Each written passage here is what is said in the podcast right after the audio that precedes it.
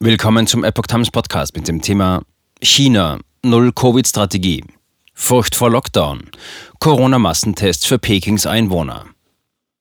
Ein Artikel von Epoch Times vom 26. April 2022. Obwohl in Peking nur 33 neue Infektionsfälle gemeldet wurden, ist die Angst vor einem vollständigen Lockdown in der Millionenmetropole groß. Daher sollen dort nun fast alle Einwohner Corona-Massentests unterzogen werden.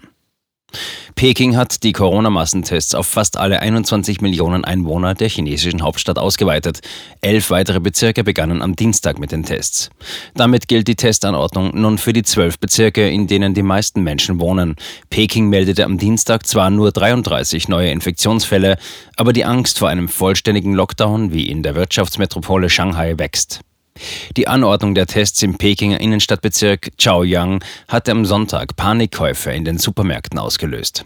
Am Montag standen die Menschen vor Geschäften und Testzentren Schlange. Einige Wohnanlagen in Chaoyang wurden inzwischen mit Metallzäunen abgeriegelt. Ähnlich wie in Shanghai, wo Chinas Null-Covid-Strategie mit ihren Massentests und strikten Lockdowns massiv an ihre Grenzen stößt. Bewohner eingezäunt und in Sorge. Ein Bewohner von Chaoyang sagte, er sei wegen der Zäune in seiner Nachbarschaft inzwischen ein bisschen besorgt. Die Bewohner seiner Wohnanlage wurden am Montagabend angewiesen, mindestens 14 Tage zu Hause zu bleiben, nachdem ein Nachbar positiv auf das Coronavirus getestet worden war. Ich mache mir Sorgen, dass wir uns bald keine Medikamente oder andere Dinge mehr liefern lassen können, sagte der Mann.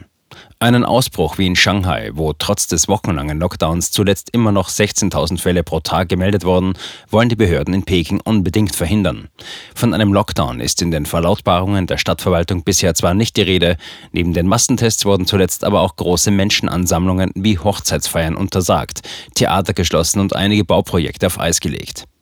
Ich kriege psychische Probleme, wenn das so weitergeht, schrieb eine Frau im Internet. Sie wollte am 1. Mai heiraten und musste nun ihre Hochzeit kurzfristig verschieben. Panikkäufe. Die Situation in Shanghai hat die Vorstellungskraft von uns allen übertroffen, sagte eine Frau in einem Pekinger Supermarkt.